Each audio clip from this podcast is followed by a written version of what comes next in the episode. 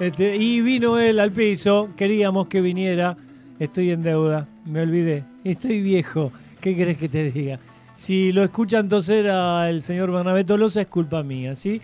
Así que, buenas noches, querido Berna. Sacaste el agua, menos mal, porque si es por mí que te dije que te iba a traer cosas, este, no, no ha sido así. Bienvenido a Nocturnia, Tolosa. ¿Cómo les va? Gracias, ¿eh? ¿Qué haces, Berna? Gracias, sí, con sed, pero bueno, tengo el agua para. Ah, me la vas a refregar de acá hasta que me No. muera, más o menos.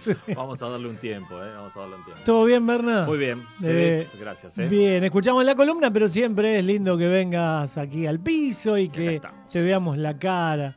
Y acá ¿eh? estamos, ¿eh? Vanessa siempre pregunta. serio, ¿no? Eh, ponele, sí, me Sí, gusta. Buena remera esa, eh, me Sí, encanta. Esas bueno. remeras son las mejores. Sí, señor. Las sencillas de Led Zeppelin son Hay que las más volver a los lindas. orígenes, hay Eh, que volver a esto, ¿eh? Hay que volver a esto, sí, señor. Sí, señor. Ponele si querés. No, sí. Bueno, Berna, me amagaste con un tema que gusta siempre. Gusta siempre, ¿eh? Gusta siempre. Vamos a hablar un poco, mira, decías, recién hablábamos de, de Barcelona casualmente, Sí. y bueno, eh, Barcelona es una de las ciudades importantes en lo que es el, el Quijote, ¿no? El famoso eh, ingenioso hidalgo Don Quijote de la Mancha de Cervantes. Eh, Barcelona es una de las ciudades que visita en la, ter- en la segunda parte, Ajá. en la tercera salida. Eso te iba a preguntar, Quijote, ¿eh? porque su, su lugar de nacimiento, si querés entre comillas, Sí. ¿no? ¿Dónde me lo ubican Es la geográficamente? Mancha, la Ahí zona está. de la Mancha, la Del zona canal. manchega, exactamente, zona desértica, eh, árida más que desértica, árida.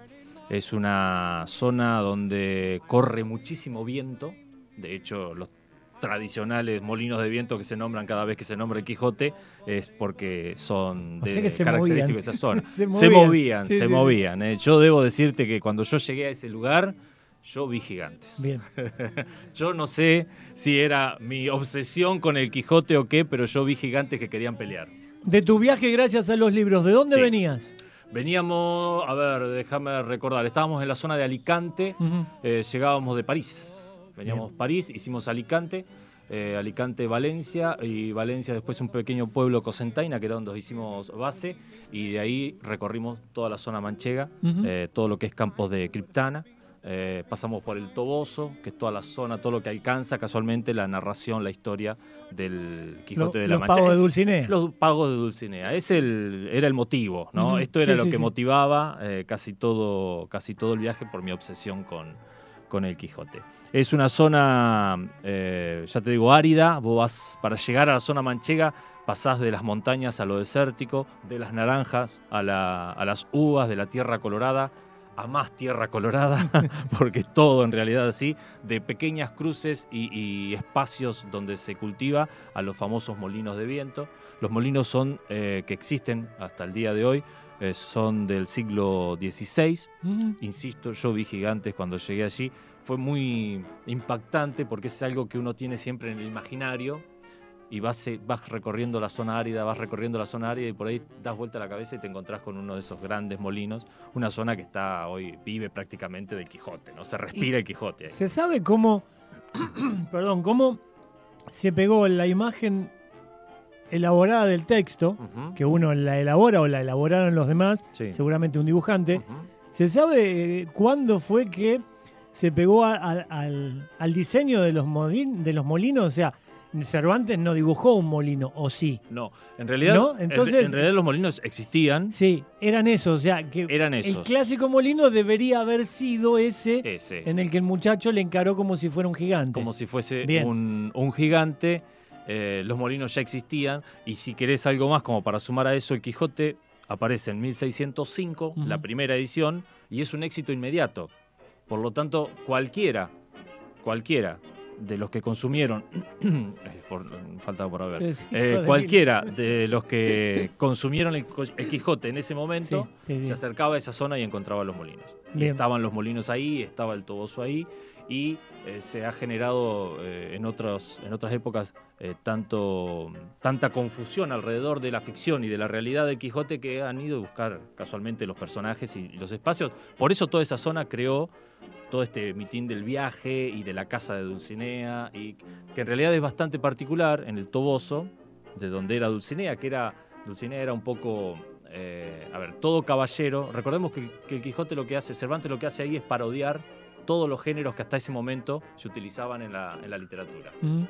Y uno de ellos era el género eh, de las novelas de caballería. De la caballería, sí, sí, donde sí, sí. un individuo, un héroe, el tradicional héroe, por amor a una dama, rescataba o hacía alguna proeza.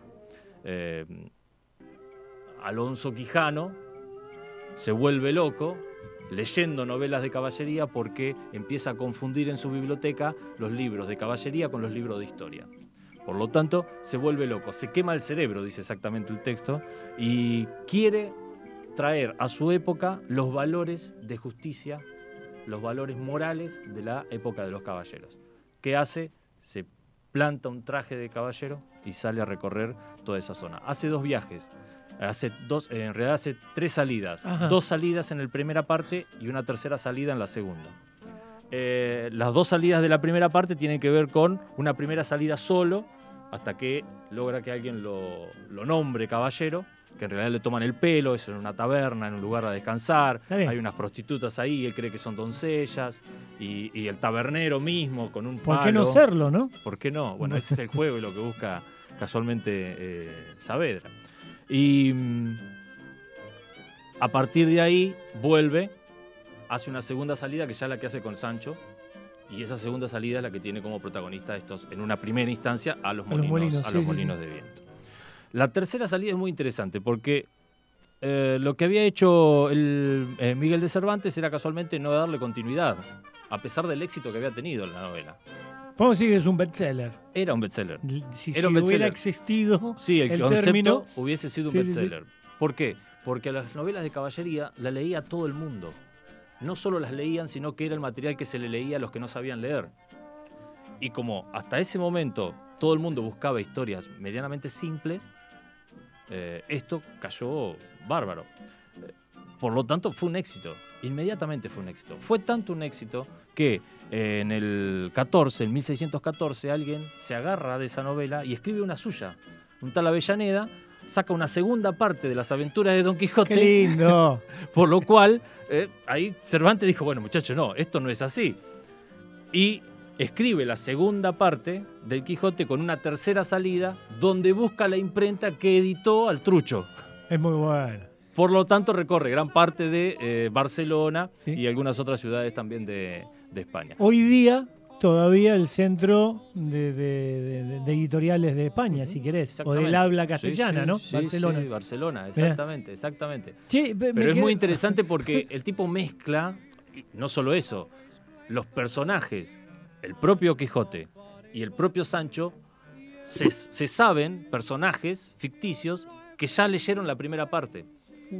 Por lo tanto, tenés un complejo juego ahí de realidad y ficción muy, pero muy interesante que lleva adelante eh, Miguel de Cervantes en, en esa, en esa última parte del Quijote. Y para los legos de, de- de la historia, nos quedamos solamente en el viejo loco que va en busca de una doncella o de su princesa, Totalmente. con el gordito que lo sigue atrás, totalmente. con el caballo, Sí, sí. con el burrito y los molinos, nada más. Nada más. El porrazo del final, pero tiene todo un periplo de dos viajes más un libro con un trucho en el medio. El fíjate medio. lo rica que es la historia. Sí, sí, señor. Sería más rica si la conociéramos en, en- Sí. en su generalidad que, que lo que conocemos verdaderamente. Claro. O sea, es rico hasta, hasta el trucho.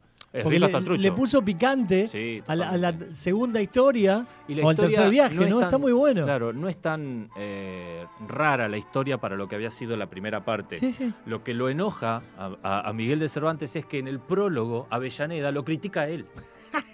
Eh, Yo lo te- no se consigue, Es yo lo tengo, bueno. como buen fanático tengo hasta el Quijote de Avellaneda también.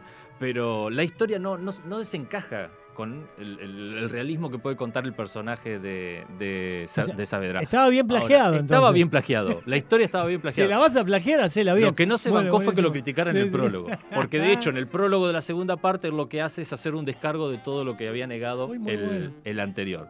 Eh, y después tiene. ¿Por qué? Eh, es una. Es la, eh, es la que da origen a la novela moderna. Hasta ese momento, las novelas eh, que, se, consumían eh, tenían que ver con novelas de algo o sobre algo. Las novelas de caballería, las novelas eh, pastoriles, las novelas sobre los moros o, o moriscas. Todas eran sobre algo. Lo que hace Miguel de Cervantes aquí es tomar elementos de cada uno de estos géneros, mezclarlos y parodiarlos. Pero no parodiarlos para reírse de ellos, sino para reescribirlos.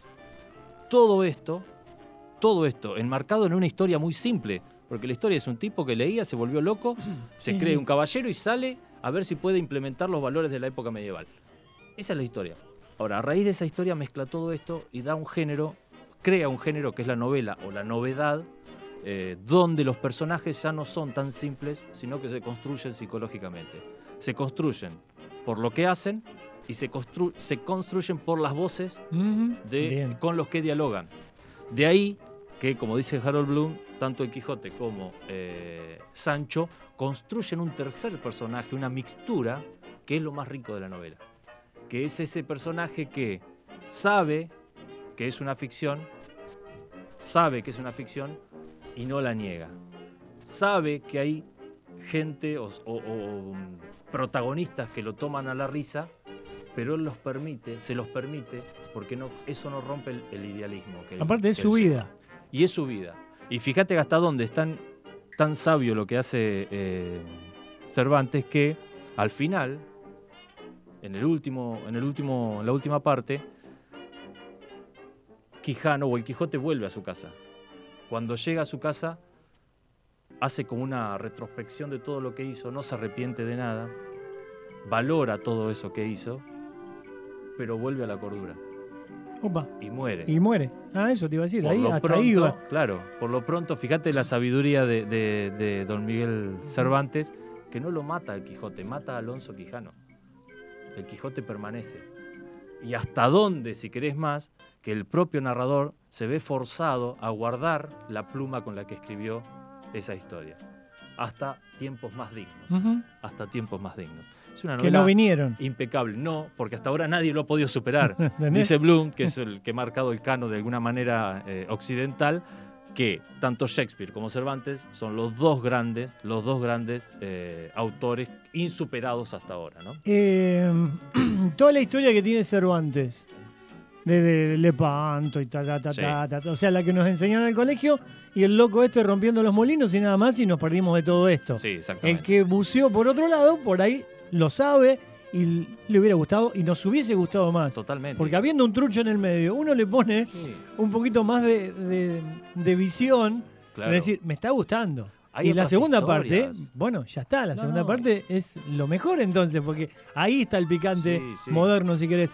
Eh, Hay otras historias dentro, es- hay historias encajonadas que sir- le sirven a él para mostrar y reforzar el, ideali- el idealismo de, Sí, sí. de- de Quijote, que son fantásticas porque son historias de amor, son historias metafísicas. Eh, Unamuno, el querido Unamuno, lo que dice es casualmente que lo que busca en realidad Quijote es eternizarse, es pelear con esa, con, con esa miseria que es la existencia, ¿no? Es, es, realmente muy bueno. Y algo que vale aclarar antes de que se termine el tiempo, no, es que en tenemos- ningún momento del Quijote dice ladran Sancho, señal No, que eso se cabalgamos". sabe, se sabe, sí. No, ¿qué se va a saber Que si todo lo no, dice? no, pero se sabe. No sabías vos, salame. Oh, en ningún momento, en ningún Pero momento es buenísimo. dice eso. Bueno, fíjate cómo se instalan las cosas y de una historia tan grande, lo único que nos queda es Una mentira. una frase, Una frase. como el famoso de Borges Sí. también, ¿no? Oh, Instantes, poema. Este, que han sido hasta remeras y póster. sí. Pero a lo, lo que queda de tan chiquito de la historia y nos gusta esa pequeña parte, o por lo menos llama la atención de un loco lindo, querible, que se encara contra las paredes y contra los molinos, que es, es verdaderamente eso, ¿no? Esa alegoría de pelear contra los molinos de viento ya quedó.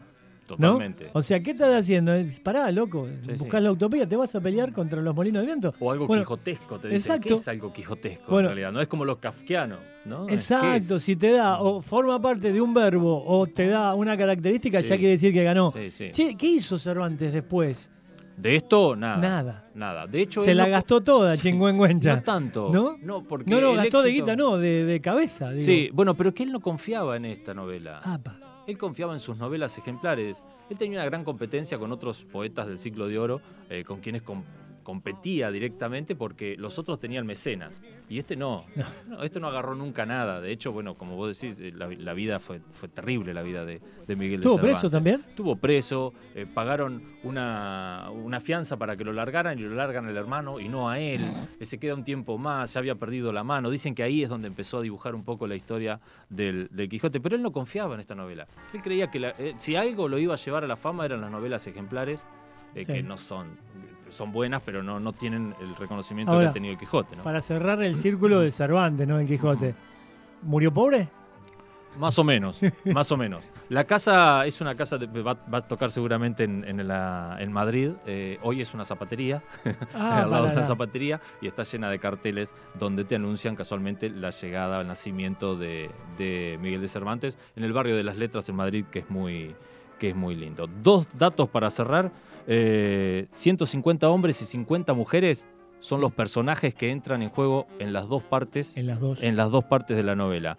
En un lugar de la Mancha de cuyo nombre no me quiero acordar, es el inicio, el primer verso de una canción de época. Por eso lo plagia él o lo toma. Eh, el propio Miguel Cervantes y sus libros aparecen como protagonistas de, la novela y la primera es atemporal, pero la segunda coincide la acción con la, fecha. Y un adelanto que dio de las series que hoy se ven y hoy disfrutamos es el final en suspenso.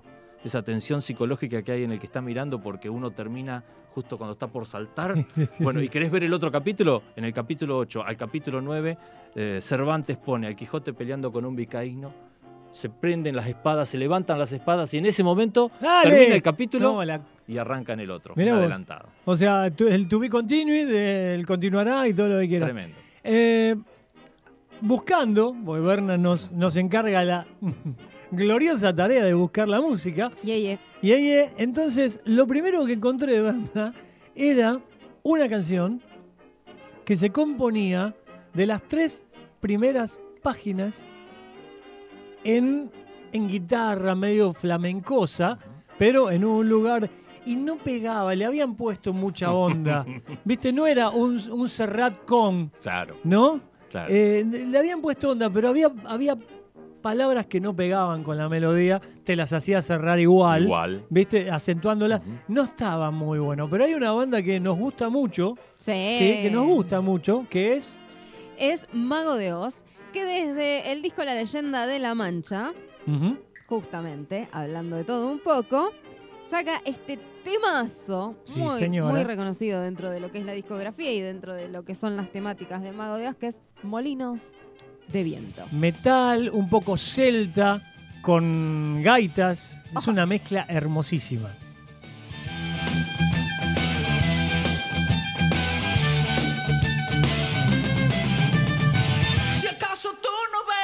Hay un mundo por